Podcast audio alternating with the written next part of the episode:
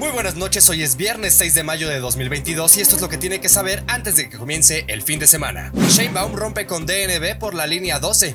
El vaivén de la contingencia confunde a la ciudadanía. Fuerte tormenta azota la capital mexicana. OPS advierte de un aumento de casos de COVID-19 en México y recomienda no relajar medidas. Y la numeralia de la pandemia. Muchas gracias por acompañarme, yo soy Fernando Moctezuma Ojeda y aquí comenzamos. La jefa de gobierno de la Ciudad de México, Claudia Sheinbaum Pardo, rescindió el contrato con la noruega Norske Veritas, mejor conocida como DNB, empresa encargada de los peritajes de la tragedia de la línea 12 del metro, en donde murieron más de 20 personas y casi un centenar resultaron heridas el pasado 3 de mayo de 2021. La suspirante, digo, la titular del Ejecutivo local, anunció que se lanzará una nueva convocatoria para que un grupo de ingenieros realice un nuevo peritaje sobre el colapso de la línea 12 del metro que sustituya al último reporte entregado por la firma. Todo esto luego de que asegurara que existe un conflicto de interés con un abogado que ha litigado contra el presidente Andrés Manuel López Obrador vinculado a DNB. En tanto, el PAN capitalino solicitará a la jefa de gobierno que muestre este tercer informe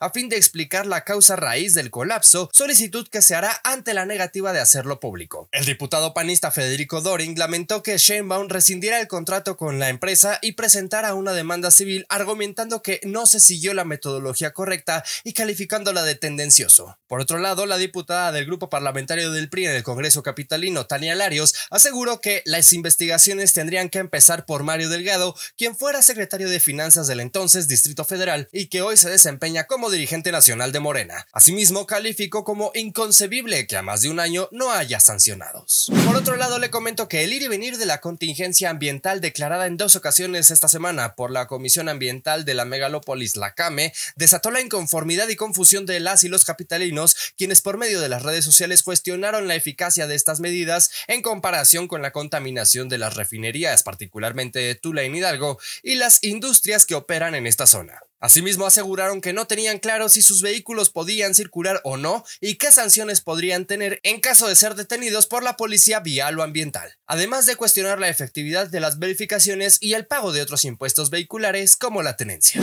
En este sentido, le platico que al anochecer de este viernes una fuerte tormenta azotó a la Ciudad de México, lo que activó la alerta amarilla por parte de la Secretaría de Gestión Integral de Riesgos y Protección Civil para las demarcaciones Álvaro Obregón, Azcapotzalco, Benito Juárez, Cuauhtémoc, Iztacalco, Iztapalapa, Miguel Hidalgo y Venustiano Carranza. El meteoro dejó decenas de viviendas y comercios inundados, un caos vial en plena noche de viernes, encharcamientos y un cúmulo de granizo en distintas zonas de la capital. Ya casi para despedirnos le comento que la Organización Panamericana de la Salud aseguró que los casos de COVID-19 en América aumentaron un 12.7% la semana pasada con respecto a la semana anterior, mientras que los contagios en América Central y del Norte siguieron aumentando. En cuanto a México, se registraron mínimos sostenidos de dos semanas, lo cual llevó a un ligero aumento de nuevos contagios y muertes por esta enfermedad en los grupos de menor cobertura de vacunación, que están entre los 18 y los 49 años de edad. Asimismo, aconsejó no bajar las medidas de salud pública ante la aparición de nuevas variantes que podrían causar nuevos casos clínicos más graves, en algunos casos llevando a los mexicanos a un repunte,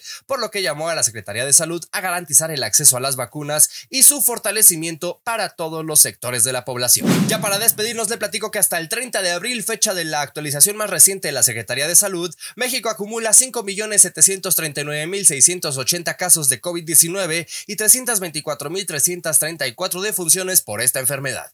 Asimismo, reconoce 5.201 casos activos. Por mi parte es todo, muchas gracias por acompañarme. Yo soy Fernando Moctezuma, arroba Fermoctezuma o en Twitter, fermoctezuma.news en la web. Y si así me lo permite, la próxima noche de viernes nos escuchamos en este mismo espacio. A nombre de Adrián Ojeda Román, le deseo que pase un estupendo fin de semana. Pásela bien.